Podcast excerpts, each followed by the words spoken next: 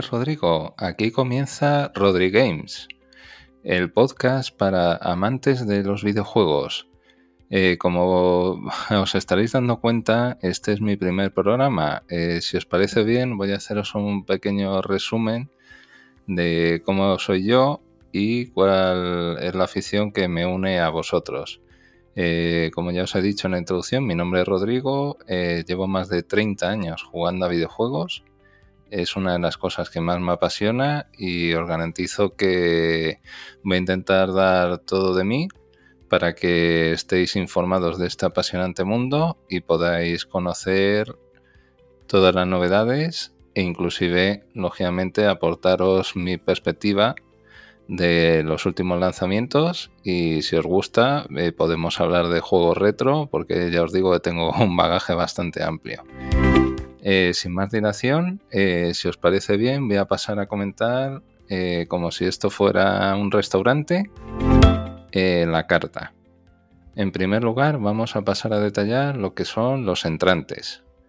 respecto de los entrantes, os voy a comentar lo que son los lanzamientos que en mi opinión más destacados correspondientes al periodo del 5 al 19 de noviembre. El día 5 de noviembre eh, se lanza un nuevo juego de la saga de Call of Duty que se llama Vanguard. Está ambientado en la Segunda Guerra Mundial y nos hará, nos hará disfrutar de grandes momentos con eh, una variedad de personajes interconectados. Este juego se va a lanzar en todas las plataformas, es decir, PC, Play 4, Play 5, Xbox y Xbox Series S y X. El siguiente lanzamiento es el día 9, eh, que es el Forza Horizon 5, que es un juego exclusivo para PC, Xbox One y Xbox Series S y X.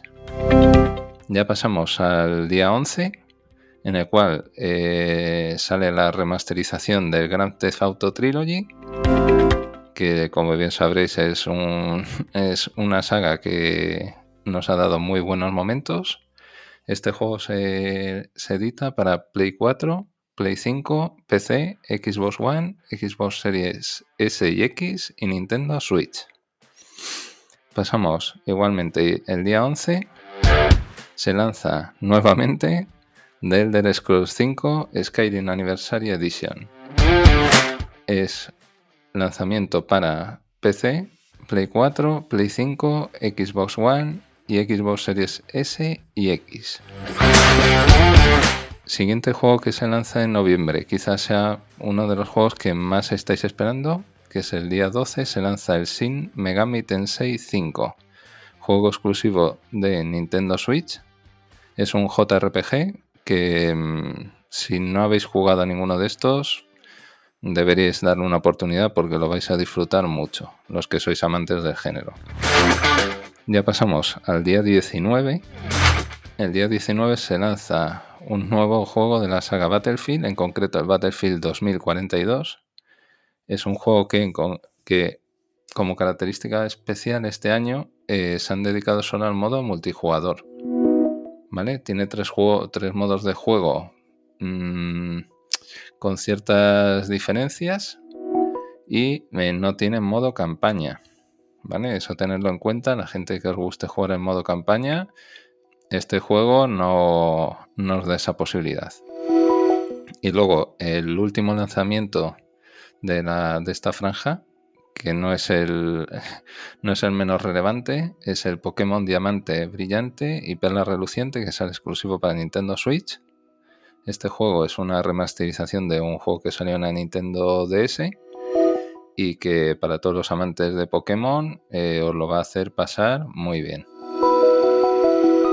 Pues nada, sin más dilación, vamos a pasar a las noticias breves. Noticias breves. Bueno, en primer lugar, eh, os comento la siguiente noticia que me ha resultado, la verdad, bastante curiosa. Eh, Microsoft indica que no habrá nuevos juegos retrocompatibles por cuestiones legales y técnicas. Tras el anuncio realizado por parte de Microsoft en el día de ayer, día 15 de noviembre, con motivo del aniversario de los 20 años de la marca Xbox, indicaron que se iban a incorporar al catálogo de juegos retrocompatibles para Xbox One y Series S y X un total de 76 nuevos títulos, una cantidad más que razonable, haciendo que la suma total de títulos disponibles alcance la impresionante cifra de 600. Ya os digo que mm, necesitaríamos tres vidas para jugar a todo eso. Eh, asimismo, indicaron que se había alcanzado ese límite y no podía superarse por una serie de limitaciones relativas a licencias, cuestiones técnicas y legales. En este caso, em, ya os digo que es una lista muy muy amplia. Eh, respecto a los 76 que se incorporan, eh, tenemos juegos tan significativos como de la Sega Dead or Alive, el 3 y el 4, el Fear, tienes todos, eh, Max Payne 1, 2 y 3, tenéis luego juegos más nicho quizás, que sean el MX versus ATV Alive, el Race 6 y otra serie de juegos muy interesantes. Ya os digo que es un catálogo muy interesante, 600 juegos. Mm, simplemente deciros que en la vida vamos a tener tiempo para disfrutar de, todo esto. La verdad que mm, Xbox, todo el tema de retrocompatibilidad, me ha hecho un esfuerzo muy importante. Voy a recordar que desde la Xbox 360 eh, ya existe el tema de retrocompatibilidad por hardware. O sea que mm, la verdad que es un puntazo. Pasamos a la siguiente noticia. Eh, la siguiente noticia también tiene que ver con Microsoft.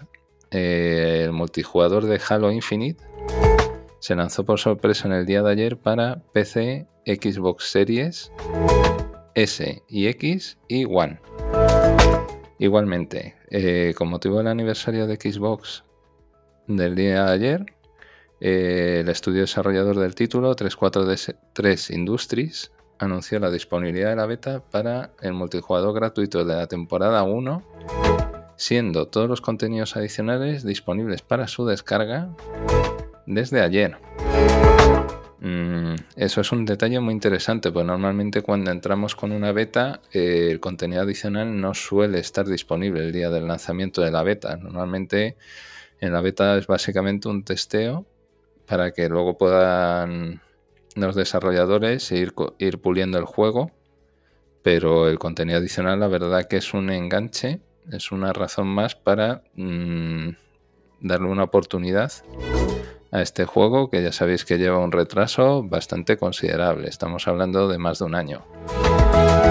Eh, cabe reseñar que este título se ha alzado con el mejor estreno de cualquier título desarrollado por Microsoft lanzado en Steam alcanzando un pico máximo de jugadores simultáneos cercano a los 273.000. Estamos hablando de que es una cifra muy muy importante. Y ahora a continuación vamos a pasar a la siguiente noticia.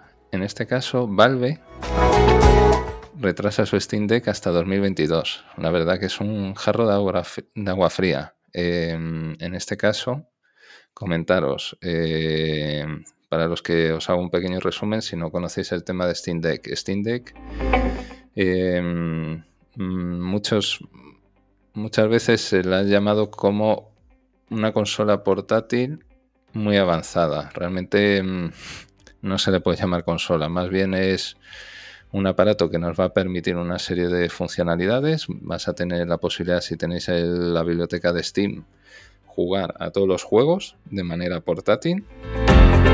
¿De acuerdo? Tenéis la posibilidad también de enchufarlo a monitor, pero básicamente la idea de, este aparato es, jugarlo en modo portátil.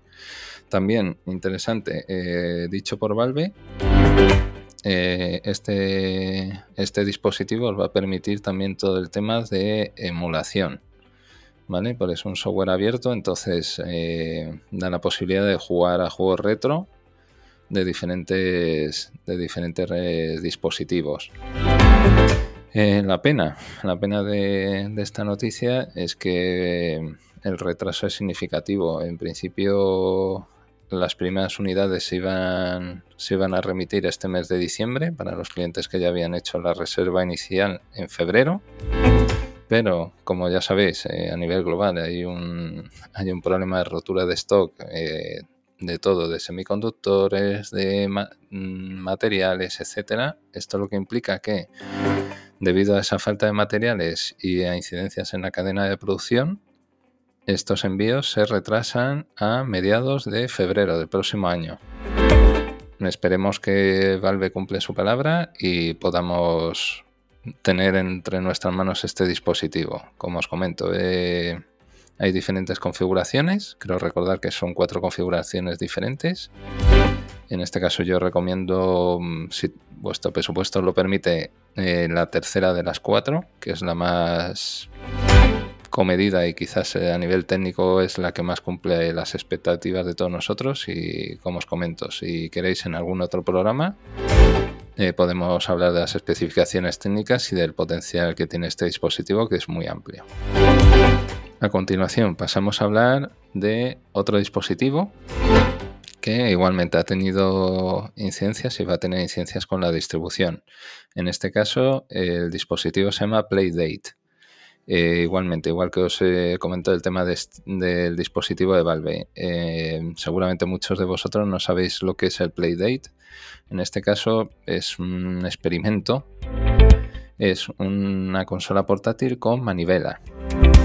El, desarrollo corre a cargo de la empresa Panic y todos los juegos son juegos propietarios, son juegos nuevos. No, en principio no se van a hacer ningún port de ningún juego comercial que haya ahora. Igualmente, estas unidades eh, se van a enviar a finales de este año y finalmente se van a, remitir a principios del próximo año. Según explica Panic en su web, eh, las primeras unidades, en torno a unas 5.000, no estaban funcionando como debían. El problema venía de la batería. Las baterías tenían un rendimiento muy deficiente e inclusive algunos dispositivos no volvían a cargarse después de hacerse la descarga completa de la batería. Después de un periodo de tiempo aproximadamente de un mes, decidieron detener la producción y han encargado la fabricación de las baterías a un proveedor diferente.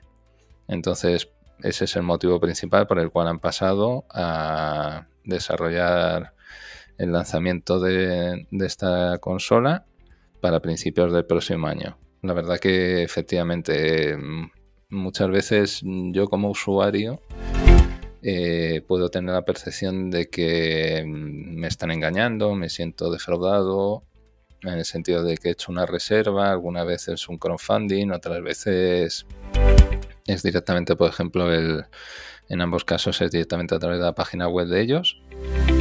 Y lógicamente, por ejemplo, en, el caso de la Playdate, el precio es más razonable. En el caso de mm, los dispositivos de Valve, es una inversión más elevada.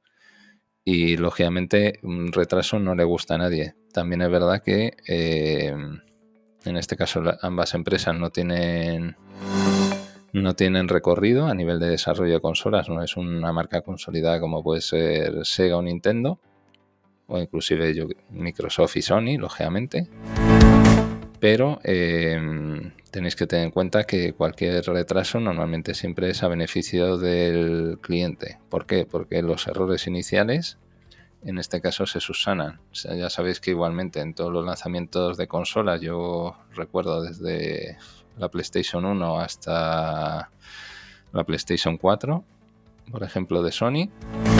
Eh, siempre ha habido la primera, el primer modelo que se ha lanzado, siempre hay detalles que se pueden pulir. Entonces, yo para mí no es malo que haya que haya retrasos en los lanzamientos, pues eso significa que el estándar de calidad es elevado. Y eso al final repercute en una buena experiencia para el jugador.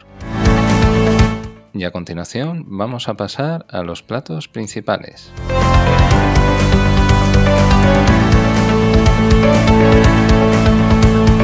Bueno, bueno, bueno, llegamos a la parte más jugosa del podcast, que en este caso son los platos principales. El primer plato es el aniversario de PlayStation 5. Como bien sabréis, esta consola el pasado día 12 hizo un año que se lanzó. En el caso de Europa eh, tardamos unos días más en recibirlo porque hasta el día 19 no nos llegó. Eh, en este caso, el Jim Ryan, presidente y director ejecutivo de, Sony, eh, ha mandado un mensaje a la comunidad de agradecimiento. Incluso reveló algunos datos relativos a horas de juego y juegos más jugados de la PlayStation 5.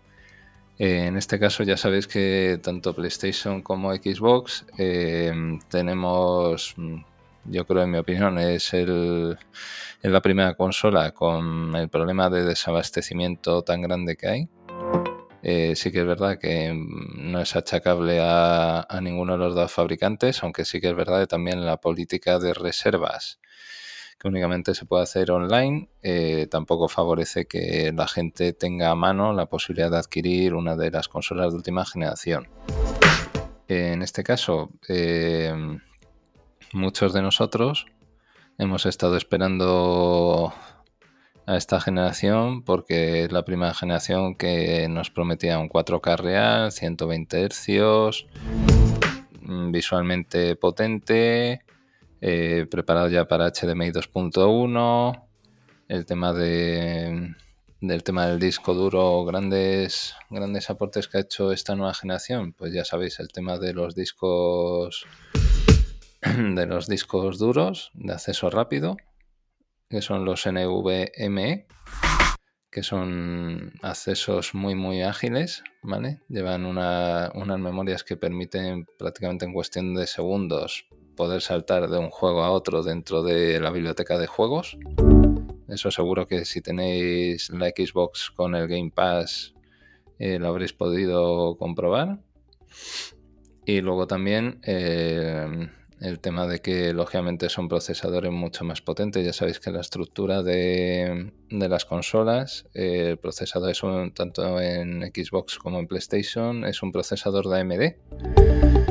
Eh, con diferentes ya a nivel de características técnicas seguro que ya habéis escuchado muchos podcasts de, ambas consolas entonces bueno tampoco tampoco quiero alargarme eh, Parte, parte muy interesante, aparte del tema técnico, eh, el tema del mando. Eh, yo he podido probar en casa de un amigo el tema del mando áptico y la verdad que la sensibilidad con los gatillos es un avance muy significativo con respecto al mando de PlayStation 4. En este caso el mando de PlayStation 4, sabéis que que es un mando, yo creo que es el mando más pulido de todas las PlayStation que se han lanzado. Y en este caso Bungie, el desarrollador del juego de Destiny, eh, estuvo en estrecho contacto con Sony para, diseñar el mando. Y la verdad que está muy bien hecho. El mando de la PlayStation 5 es un paso más en la mejora con respecto al anterior mando.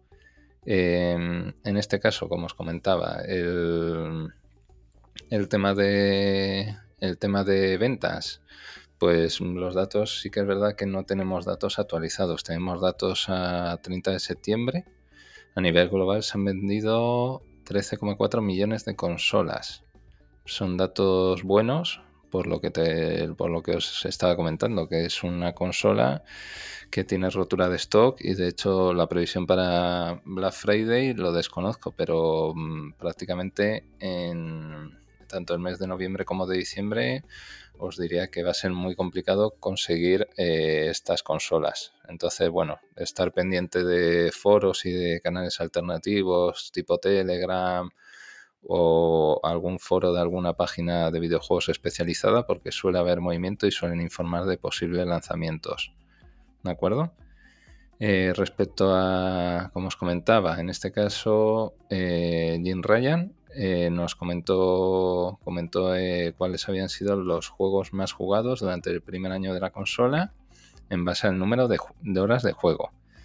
En este caso, el primero de ellos no nos extraña ninguno, es el Fortnite. Es un juego que prácticamente en el rango de edad de 10 a casi 50 años os diría que si le preguntáis a cualquier persona por la calle os va a saber decir, eh, o al menos le sonará el juego Fortnite.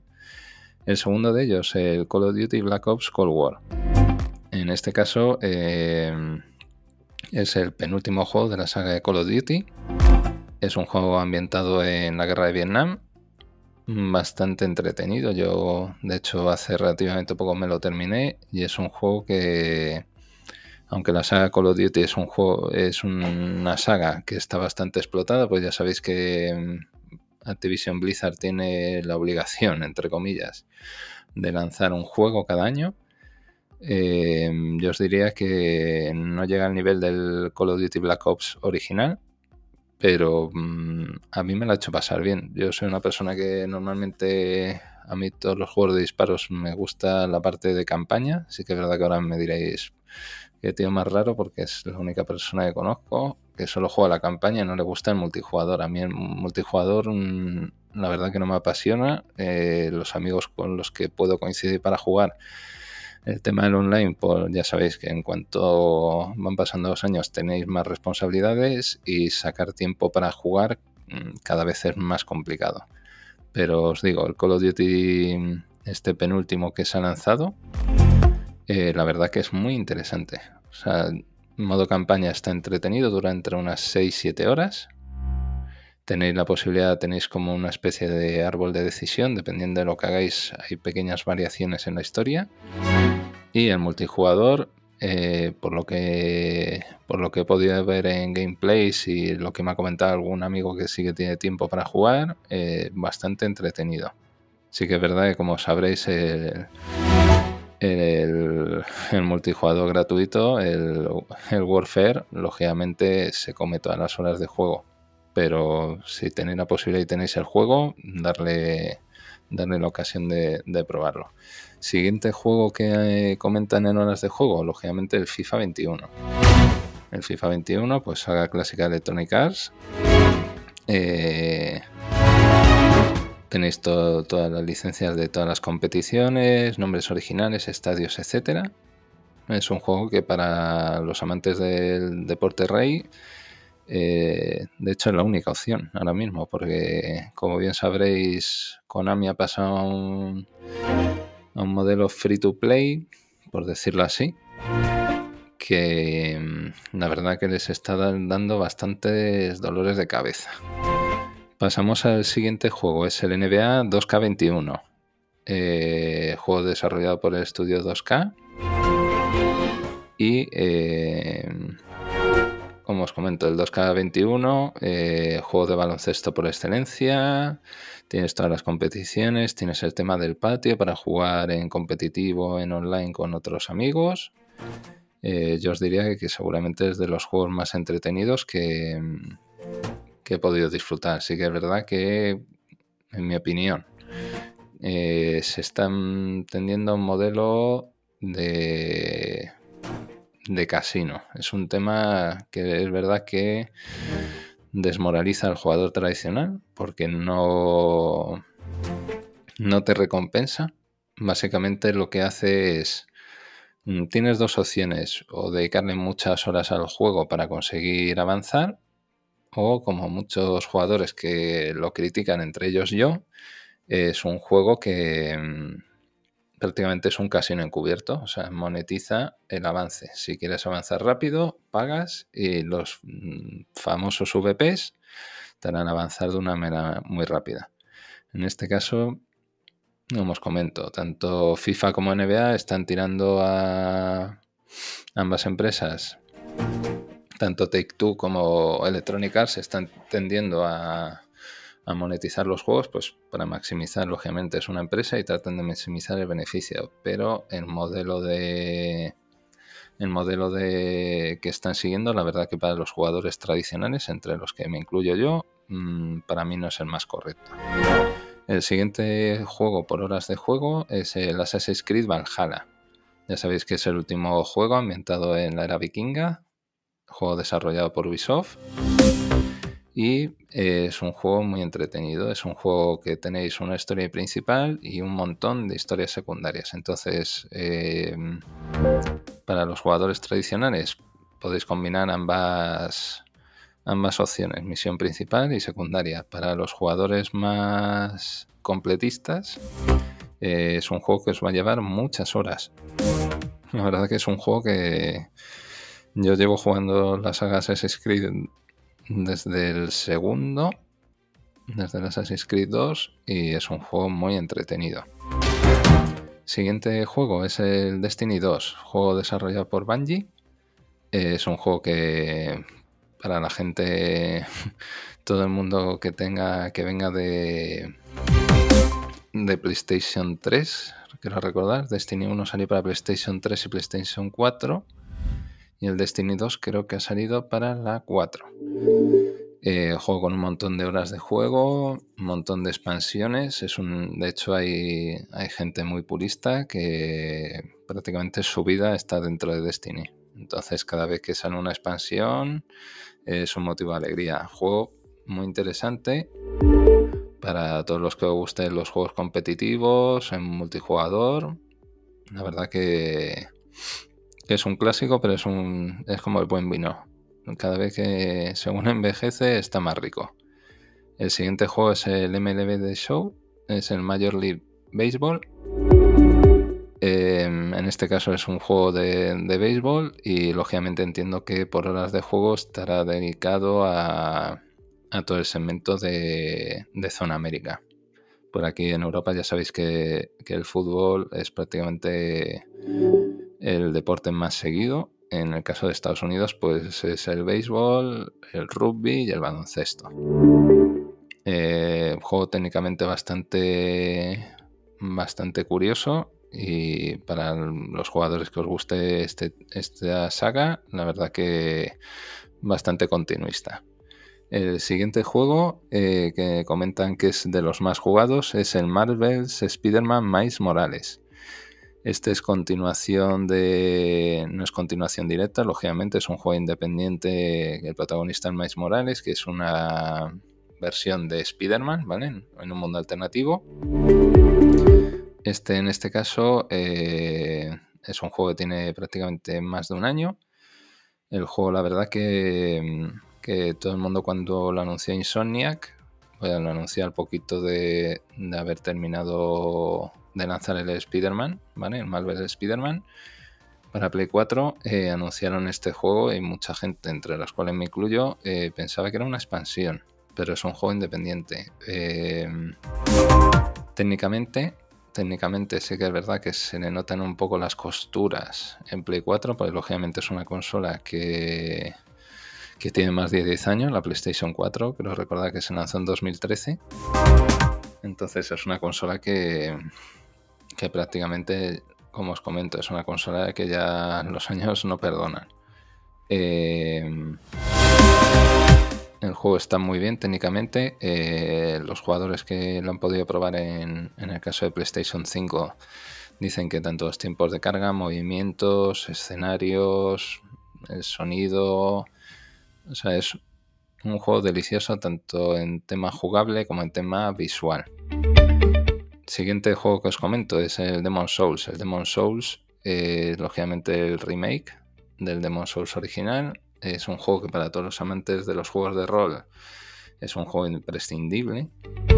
Porque ya os digo que, que en este caso es, es de los juegos que, seguramente no mucha gente lo tenga en la retina, pero sí que es verdad que como bien sabréis el catálogo de juegos exclusivos de PlayStation 5 en, el lanzamiento ha sido bastante escaso, entonces yo también creo que al no haber muchas alternativas de juegos de rol, eh, la gente ha tirado a jugar a este juego. Y el último juego que, que se ha jugado que más horas ha dedicado a los jugadores de PlayStation 5 a nivel mundial ha sido el NBA 2K22, que lógicamente es la, en este caso es el último lanzamiento de Take Two del juego de NBA que igualmente os he comentado anteriormente. Em, más cositas respecto al tema de, lo que ha comentado en este caso el señor Jim Ryan es el tema de de pues que han su apuesta firme por determinados juegos exclusivos como os he comentado eh, uno de ellos es el, el Ratchet Clank, Rift Apart.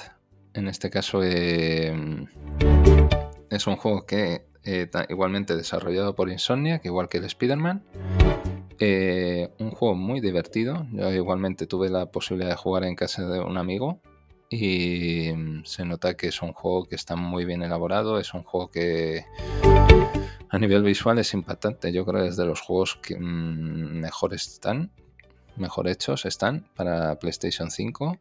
Juego muy entretenido, tiempos de carga nulos, la jugabilidad divertida, la historia entretenida y la verdad que es una grata sorpresa, porque yo todavía recordaba eh, los Ratchet Clank de Play 4. También han recalcado, entre otras cosas, el tema de la compra de diferentes estudios. Ya sabéis que mm, tanto Sony como Microsoft eh, está haciendo una inversión muy fuerte de la compra de estudios para eh, reforzar, para tener músculo de cara, como lógicamente entiendo, por un lado, eh, potenciar otros, otras, posibles líneas de negocio, como puede ser el tema de, PC, que ya sabéis que Microsoft en ese caso ya tiene una experiencia consolidada, pero en el caso de, de Sony es un mercado nuevo, de hecho dentro de poquito va a salir el God of War para PC y otros juegos más.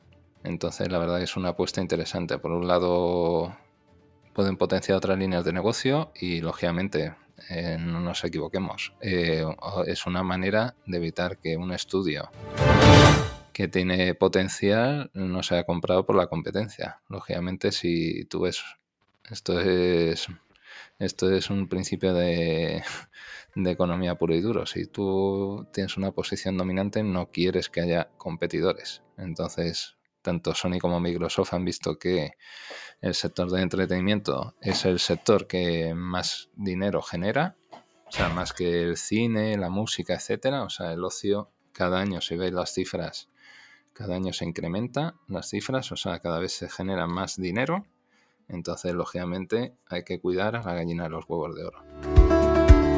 Eh, recalcar, ya sabéis, en este caso eh, nos indicaron que hay eh, tres títulos que son intergeneracionales, que son los tres lanzamientos próximos más potentes de bajo el sello de, de Sony son el Horizon Forbidden West, cuya fecha prevista de lanzamiento es el próximo 18 de febrero.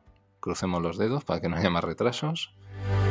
El siguiente, Gran Turismo 7, fecha de lanzamiento 4 de marzo y el God of War Ragnarok, cuya fecha es a lo largo de 2022. Eh, previsiblemente, seguramente sea último trimestre del año, ¿de acuerdo? Para no solapar normalmente con los otros lanzamientos. En este caso, eh, respecto al tema de el tema intergeneracional, eh, muchos, muchos pensáis, mm, ¿por qué me compro una consola nueva lanzan pocos juegos exclusivos, eh, lanzan algunos intergeneracionales, pues es un tema de, negocio, volvemos a lo de antes. En este caso, como bien sabréis, el parque de consolas de PlayStation 4 es muy amplio, entonces no más de 100 millones de consolas a nivel mundial. Entonces, si tienes un problema de rotura de stock, tienes poco más de 13 millones de consolas vendidas. La previsión a lo mejor es conseguir medio millón de aquí a final de año. Lógicamente Sony lo que tiene que hacer es generar negocio y generar dinero. Entonces, estos tres lanzamientos, mm, previsiblemente ninguno de los tres lanzamientos se iban a realizar tanto en PlayStation 4 como PlayStation 5. ¿Qué, qué sucede? Pues lógicamente es una manera de mantener contentos a la generación anterior y de decirles, mira, oye, eh, no te olvidamos, cuando salga la consola, cuando haya plena disponibilidad, pues acuérdate que soy Sony y que compres mi siguiente consola. Entonces, parte buena, los jugadores de PlayStation 4, una consola que ya tiene prácticamente una década desde su lanzamiento, no se olviden de nosotros. Parte negativa para los usuarios que tenéis la PlayStation 5. Estos títulos seguramente, eh, seguramente van a coger a nivel técnico. ¿Por qué? Porque desarrollar un juego intergeneracional técnicamente no va a darte todo el potencial. Sabéis que al final lo que se prima es en los tiempos de desarrollo que al final el lanzamiento se pueda, se pueda realizar de manera prácticamente simultánea y lógicamente, como ya sabéis que hay, hay diferentes páginas web que comparan el rendimiento en ambas consolas, lógicamente no quieren, no quieren que, que se noten mucho las costuras de una versión a otra. Así que bueno, yo os digo, eh, habrá opiniones, opiniones para todos los gustos. Habrá gente que piense que intergeneracional bien y hay gente que piense que intergeneracional mal. Como referencia, eh, respecto a la anterior generación, sucedió exactamente lo mismo, no a nivel de, de, que había rotura de stock de consolas, pero sí que es verdad que durante los dos o tres primeros años hubo bastantes lanzamientos que eran intergeneracionales es, lógico, es el paso, es el paso de una consola a otra. No puedes dejar abandonado a un usuario cuando tiene, cuando el producto nuevo que lanzas no hay, no hay unidades para todo el mundo. Igualmente también comentó el señor Ryan eh, nuevos lanzamientos que hay previstos. Ya sabéis, para todos los amantes de, lo que es el universo Marvel, eh, tenemos muchas esperanzas en el Marvel Spider-Man 2, que es exclusivo de PlayStation 5, y el Marvel's Wolverine. ¿De acuerdo? Estos juegos, eh, la verdad, prometen mucho. Insomnia, que es un estudio mmm, que tiene muchísimo potencial, que tiene un equipo, la verdad, que trabajan a unos ritmos muy, muy rápidos. Yo creo que quizás de los estudios que ahora son propietarios de Sony, quizás sea el estudio con mayor rapidez en el desarrollo de juegos y no me extrañaría que tuvieran algún tapado. O sea, yo siempre creo que de los lanzamientos, en principio Spider-Man 2 y Marvel Wolverine, si el desarrollo no nos equivocamos, estamos hablando de lanzamientos para 2023. Entonces no me extrañaría que entre medias de ambos eh, hubiera alguna saga, algún juego de igualmente de universo Marvel que se incorporara. Yo estaría encantado de que hubiera un Marvel's Daredevil. Quizás sería uno de los juegos más que más ganas le tendría. El, por ejemplo, el tráiler de, ambos, el de Spider-Man 2 con el final con Venom y el de Wolverine con la pelea en el bar, es simplemente alucinante. Bueno, ahora vamos a pasar a comentaros los mejores videojuegos, en mi opinión, de lo que va de año.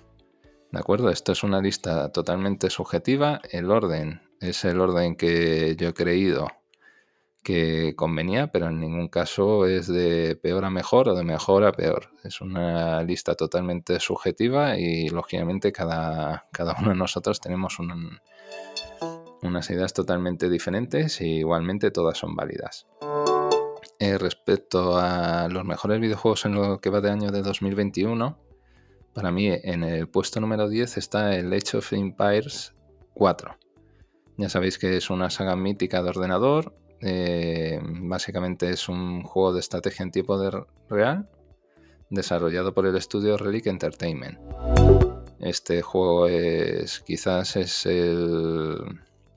la punta de lanza de todos los juegos de estrategia en tiempo real. De hecho, toda la saga Diablo, etcétera, ahora yo creo que eh, se ha vuelto a poner de moda porque Hechos Empire 4 ha vuelto a lanzarse. Entonces, al final, todos los juegos clásicos eh, son juegos que al final tienen mucho tirón. Y aunque, de acuerdo, puede ser un nicho, pero hay mucha gente que le encanta jugar a este tipo de juegos. Y tanto de manera, de manera individual como, como a nivel multijugador, que es bastante exigente. En el puesto número 9, en mi opinión, el Psychonauts 2. Ya sabéis que es un juego que en este caso tuvo bastantes parones. Eh, finalmente pudo llevarse a cabo gracias a una campaña de crowdfunding y que eh, en este caso Xbox finalmente compró, eh, el estudio desarrollador que es Double Fine Productions para poder, para poder llevar a buen término el lanzamiento de este juego. Eh, es un juego que simplemente tenéis que jugarlo. No, no os puedo decir, oye, se parece a este juego, se parece a este título. Es un. Es, sinceramente, es un. Es algo fresco, es diferente a, todo lo que hemos jugado. Y para todos aquellos que os gusten los juegos de plataformas que tengan historia, eh, os va a entretener. Es un juego que en apariencia puede ser un juego para niños, pero tiene un trasfondo bastante adulto. ¿De acuerdo? Yo os lo recomiendo con independencia de que hayáis jugado al título original. El siguiente juego que también este estaría en el puesto número 8 es el It Takes Two. Eh, juego editado por IA Originals es un juego que mm, básicamente igualmente también es una aventura de plataforma de acción. Lo bueno que tiene, que es un juego que eh, se juega en cooperativo, ¿de acuerdo? Tanto de manera local o de manera online.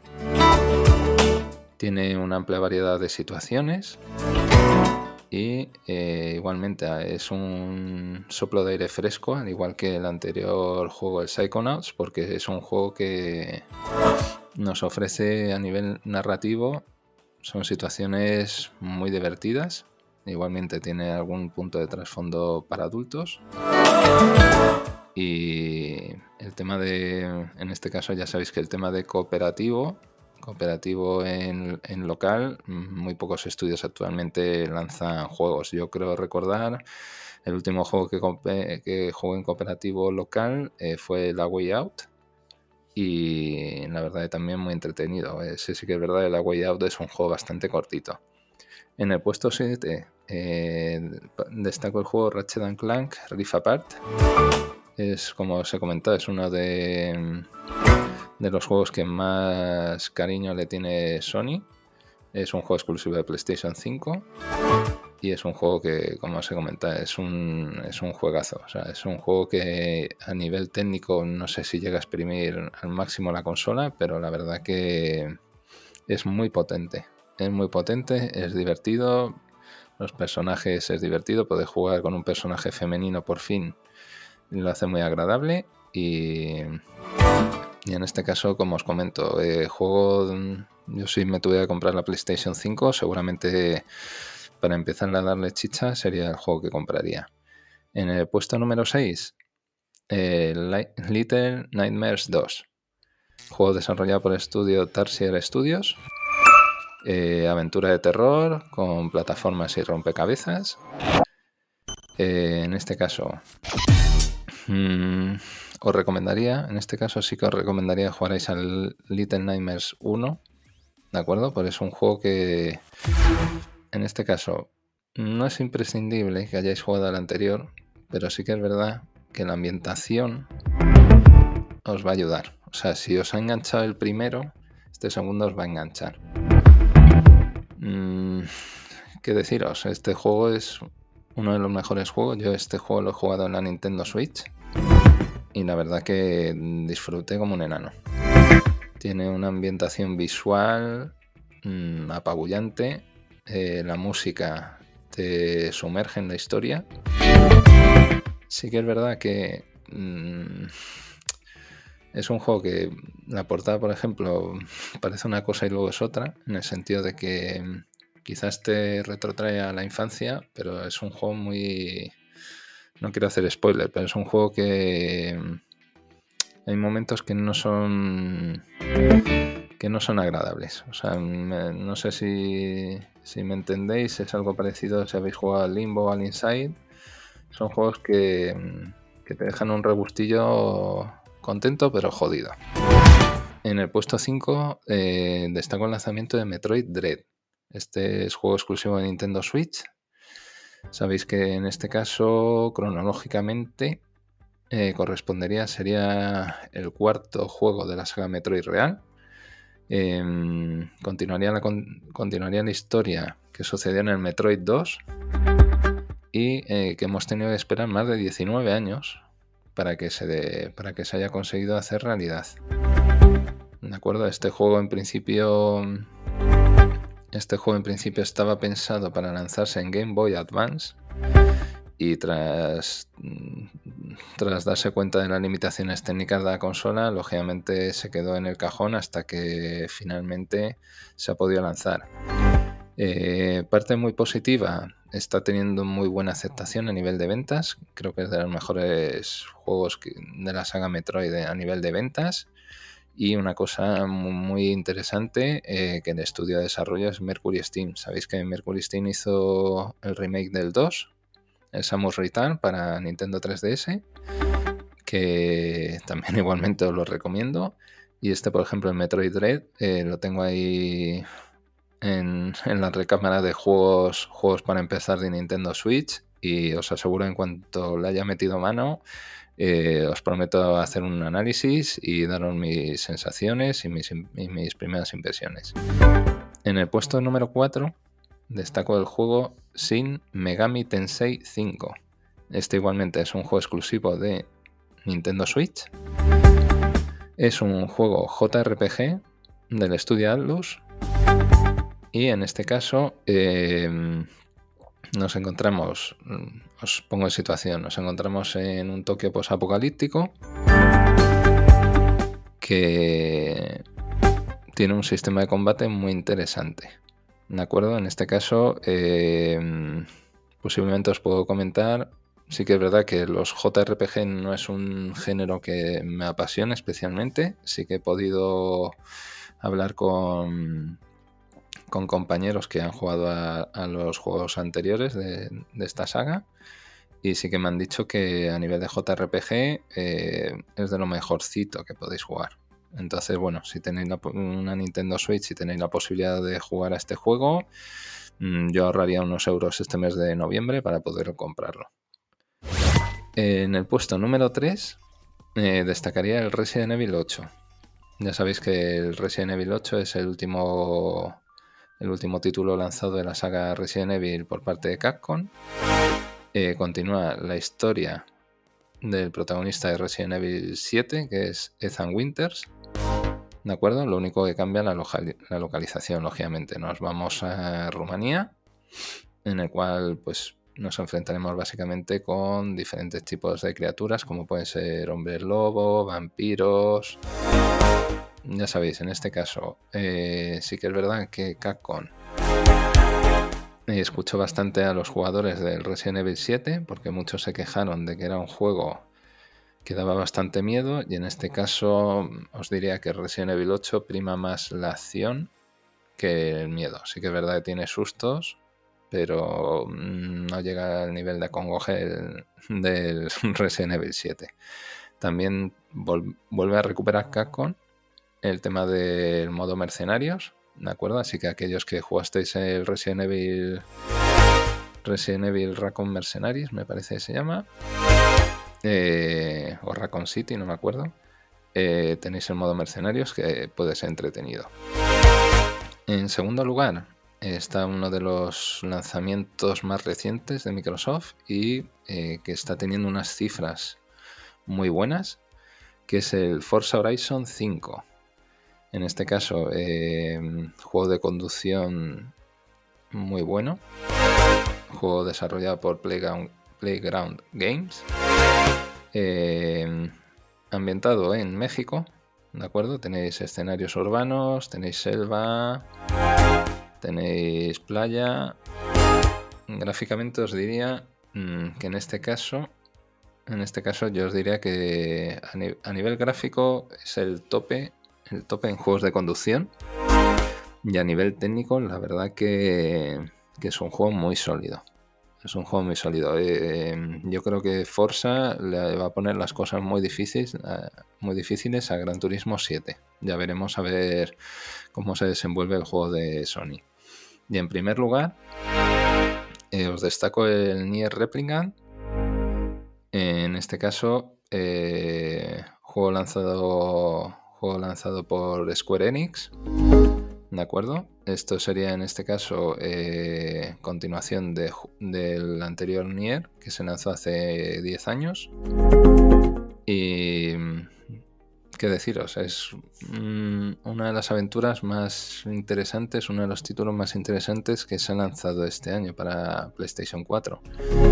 Tiene un sistema de combate totalmente renovado con respecto al anterior juego y el contenido que se ha introducido la verdad que le da, le da un aire muy interesante, muy interesante. Yo os diría que que quizás sea de los títulos más importantes de este año y sí que es verdad que la mayoría de los medios se le ha dado se le ha dado una relevancia que, yo creo eso merece. Esta lista, como os comentaba, es simplemente un orden que, he hecho yo, un listado que he hecho yo, con los 10 títulos que en mi opinión me parecen más potentes, tanto para consolas como para ordenador. Y mm, simplemente el orden ya os digo, es totalmente subjetivo y seguramente muchos de vosotros coincidáis y otros eh, discrepéis con respecto a mí, pero es totalmente lógico. Y nada, vamos, a pasar, ahora a, pasar a los postres. A comentar, sabéis los postres. Esta sección es bastante divertida porque después de unos buenos entrantes y unos buenos platos principales, aquí en amarga un dulce. En primer lugar, vamos a hablar de rumorología.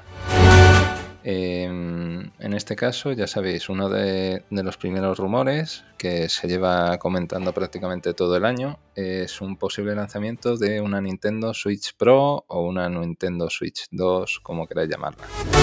En primer lugar, en el mes de septiembre, Nintendo a través de Twitter eh, hizo un comunicado indicando que la información que apuntaba Bloomberg de que había previsto el lanzamiento de una Switch en el último trimestre de 2021 iba a ser una Nintendo Switch Pro.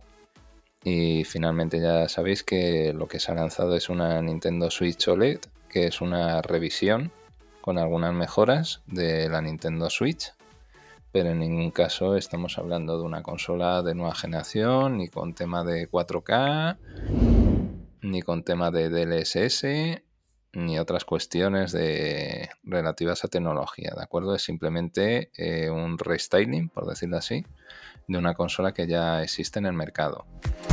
Lo curioso es que pasado un tiempo, eh, Nintendo ha lanzado igualmente otro comunicado de manera cuanto menos curiosa, indicando que a lo largo de 20XX se lanzará una Nintendo Switch nueva. Eso que nos lleva a pensar que posiblemente a finales de esta década se lance una nueva consola. Eh, Nintendo ha indicado que actualmente nos encontramos a mitad del ciclo de vida de la consola. La consola se lanzó en 2016, por lo tanto Previsiblemente en torno a 2025-2026 debería lanzarse una nueva consola. Yo creo que pues, ser muy optimista, 10 años para una Nintendo mm, se me haría raro, pero sí que es verdad que Nintendo en este caso priman los juegos antes que la tecnología, como bien sabréis.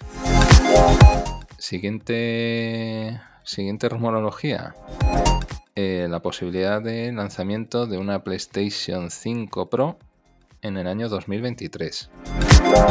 Eh, diversos medios han hecho han hecho acopio de diferente información relativa a un posible lanzamiento de una revisión de la PlayStation 5. Ya sabéis que normalmente normalmente Sony al cabo de dos o tres años del lanzamiento de la consola original suele sacar una versión Pro eh, con un mejor procesador, mejor, mejor RAM. Entonces, en este caso, eh, mm, en, circunstancias normales, mm, yo esta noticia le daría bastante credibilidad. El problema que pasa es eh, las previsiones de venta de Sony no se han cumplido, lógicamente, con respecto a PlayStation 5. Están siendo bastante buenas para la situación en la que nos encontramos pero yo os diría que la PlayStation 5 Pro eh, ya han informado que el tema de semiconductores hasta 2023 no va a volver a estabilizarse, por lo tanto yo os diría que posiblemente PlayStation 5 Pro se lance un año después. De acuerdo, cuando ya haya un stock, un stock real de consolas, la gente ya la haya comprado y más o menos tenga un recorrido de un año de ventas sin rotura de stock, mm, yo creo que sí que es posible. Eh, siguiente rumor, bastante potente, es el tema de Electronic Arts con la licencia de FIFA. Ya sabéis que mm, Electronic Arts eh, tiene un acuerdo con FIFA cada cuatro años que se va renovando. Eh, cuestión, por el tema del COVID, el tema de los ingresos recurrentes en todos los deportes, sabéis que se ha visto reducido y en este caso eh, lo que es FIFA, la Federación, Internacional de Fútbol Asociación, quiere más tarta quiere que la tarta sea más grande para ellos. Entonces le ha pedido el acuerdo es aproximadamente unos 250 millones de euros por temporada. Y eh, Electronic Arts está sopesando la posibilidad de perder la licencia FIFA, renombrarla y así dejar de pagarle esa cantidad de royalties. ¿De acuerdo? Yo yo creo que no se va a dar el caso porque al final están obligados a entenderse. Electrónicas eh, a nivel de licencias de deportes la que más dinero le genera es FIFA con el tema de con el tema de los micropagos, el tema de los famosos cromos estos, los sobrecitos. Entonces yo creo que eso no se va a dar. Pero bueno, ya, ya os mantendré informados porque la verdad que es una noticia que va a dar mucho juego. Y nada, ya para, ir redondeando el tema de los postres, eh, os paso a comentar unas noticias breves. Eh, como bien sabéis, el tema de, en primer lugar, el tema de Activision Blizzard es un tema candente. Sabéis que ha habido, que ha habido demanda por parte de empleados, esto ha sido investigado por el gobierno estadounidense y parece ser que a nivel interno se van a aplicar unos nuevos procedimientos para que los casos que ha habido eh, sean controlados a futuro. Eh, ¿Qué sucede? Que la persona que, la nueva directiva que se iba a encargar de esta, por decirlo así, de gestionar estas incidencias internas, al cabo de los tres meses eh, se ha despedido. ¿Eso qué significa? ¿Qué interpretación tiene? Pues posiblemente que los máximos mandatarios o las personas que estaban cometiendo este tipo de prácticas totalmente reprobables eh, sigan cometiendo esas prácticas o no tengan intención real de cambiar esa circunstancia. Entonces la persona responsable, que parece ser que lleva un cierto tiempo en la compañía, ha decidido desvincularse de ese cargo cosa totalmente lógica porque hay, hay una cosa que se llama ética de los negocios que si a ti te ponen en un puesto y ves que mm, no es que no seas capaz, sino que la cultura empresarial no la puedes modificar, pues lógicamente te apartas e intentas que haya otra persona que se encargue. Eh, otra de las noticias breves, el tema del lanzamiento de, por fin de la aplicación de Twitch para Nintendo Switch. Eh, todos aquellos que sigáis la plataforma de Twitch de Amazon, eh, que sepáis que ya la tenéis disponible para descarga en la eShop. Y la, verdad que, mm, que, la implantación está siendo bastante buena. Eh, otra noticia breve que os comento. parece ser que en, el próximo The Game Awards 2021, que va a ser a primeros de diciembre, hay previsto Mm, que se informe sobre 10 títulos. Lo que no me queda muy claro es el tema de si van a ser eh, anuncios de juegos nuevos o se van a anunciar aspectos nuevos de juegos que estén en desarrollo o que previsiblemente la ventana de lanzamiento sea ya para el año que viene. Entonces, bueno, no os preocupéis que esto a primeros de diciembre, en cuanto el evento haya sido presentado, eh, os, reportaré, os informaré de, esas novedades. Eh, otra, otra de las noticias breves es el tema de. Hay un juego para. Hay un juego que, que se ha visto el primer gameplay que se llama Lies of P, que es una versión eh, para adultos, por decirlo así, del mito de Pinocho.